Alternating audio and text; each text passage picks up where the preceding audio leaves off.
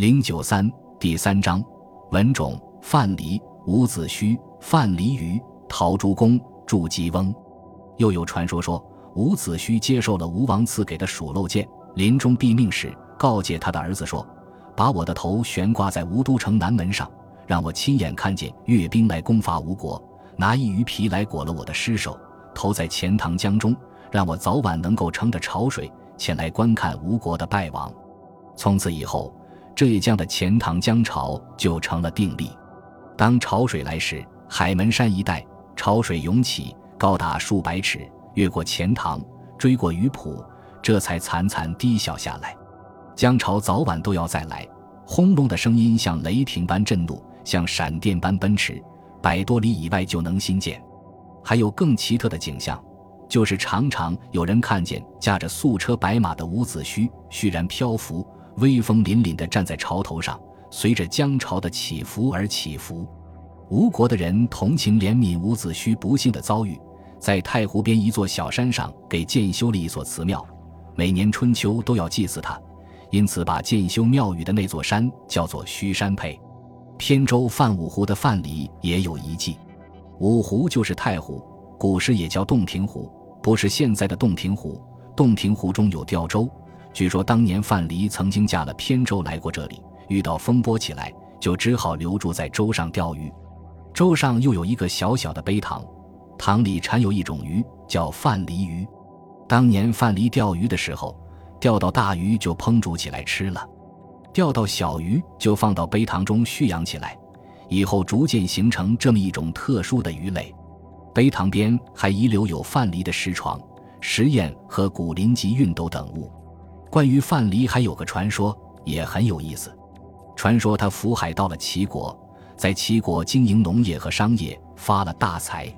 他三次发财，三次都把所得的钱来分散给穷朋友和疏远的亲戚，最后积了一笔大钱，号称巨万，才在陶邑定居下来，自号为陶朱公。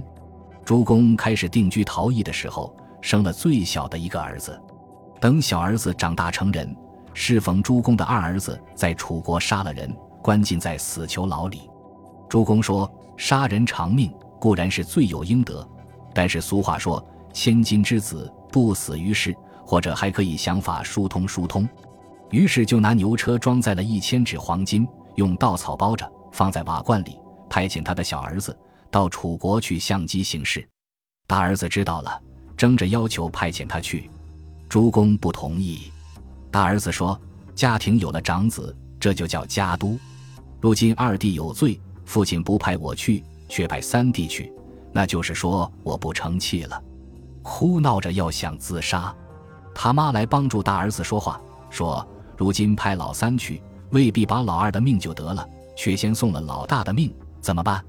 主公不得已，只得派遣老大去，先写封信给早年相好的庄生，临走时。再三叮嘱老大说：“到了那边就把干金送到庄生那里，听凭他怎么安排，千万别说三到四。”老大领到这份差事，非常高兴，自己荷包里也私带着几百两金子，以备不虞。到了楚国，先去寻访到庄生的家。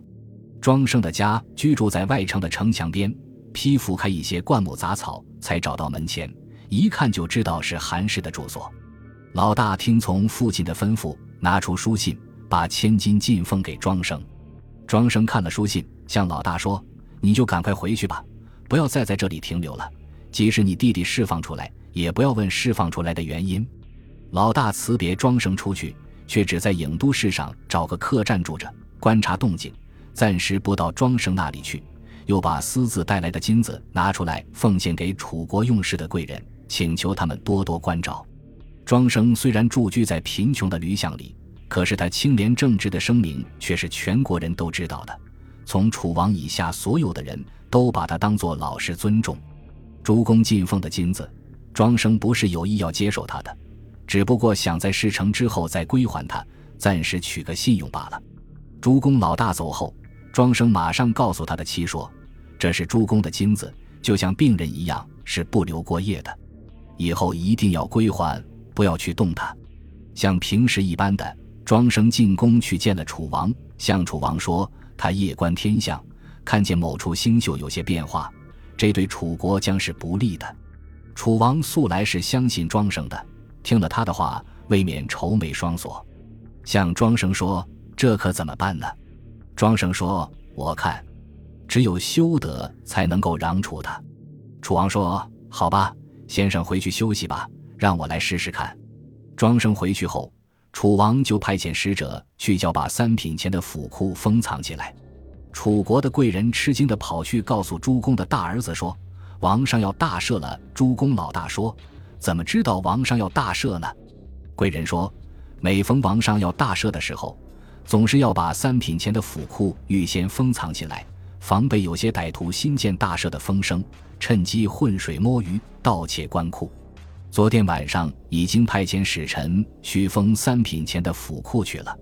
诸公老大心里想：王上要大赦，弟弟出狱是理所当然的。那千亿黄金岂不白送给了庄生？得去把他要回来才划算。主意打定，便又去见庄生。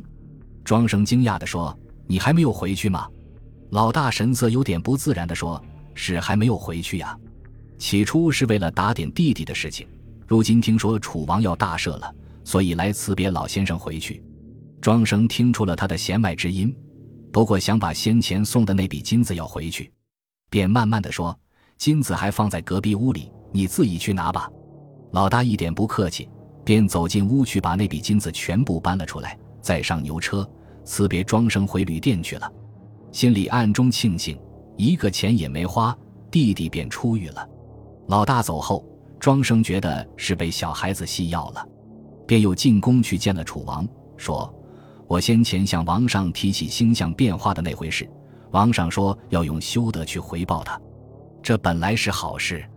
不过近来道路上却纷纷传扬，说齐国逃逸的富翁朱公的儿子杀了人，关在楚国的囚牢里，他家拿了许多的钱来买通王上左右的人，都说王上大赦，并不是连续楚国的人民。”实际上是为了诸公的儿子。楚王听了勃然大怒，说：“我虽然没有德行，却也不至于为了什么诸公的儿子，就故意表示对百姓施恩惠呀。”于是下道命令，马上把诸公的儿子判决处死。第二天再下大赦令。诸公老大终于只好哭哭啼啼地抬了一口装弟弟尸首的棺材回家去。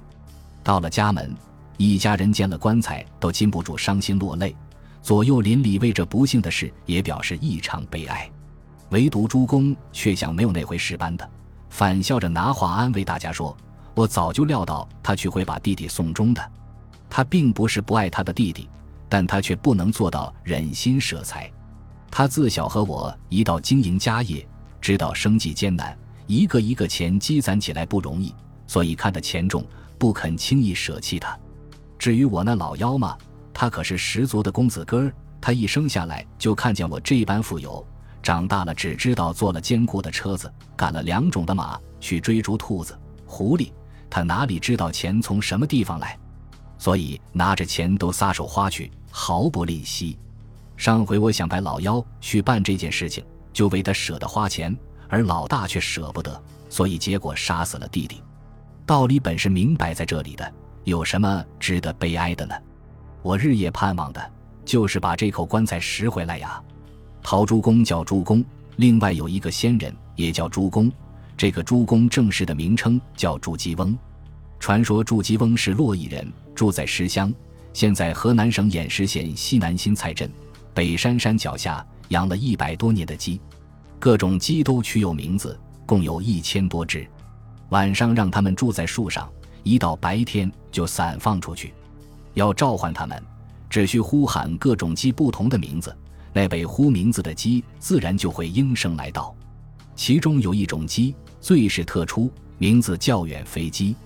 这鸡到了傍晚就回来宜人居住，一到早晨就展翅飞出，横绝四海，朝去暮还，每天如此。祝鸡翁先是得到远飞鸡的卵，把它孵出小鸡来。慢慢培养、驯化，成为这样一种能够飞去又飞回的新的品种。这鸡又叫翻鸣鸡，因为它天刚明就飞了出去。它有天鹅般大，浑身紫色，长有一对扩大扇飞的翅膀，翅膀下面有文采像眼睛，因此又叫它做木鱼鸡。忽然有一天，祝鸡翁把所有的鸡和鸡蛋都卖了，得了千多万钱。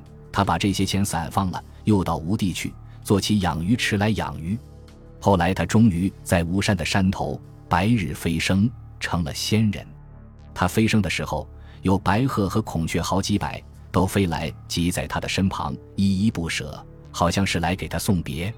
有人说，祝基翁善于养鸡。所以世上一般人用“猪猪”的声音来呼唤鸡，又有人说鸡本来就是猪公变化的，所以世上人用“猪猪”的声音呼唤鸡民。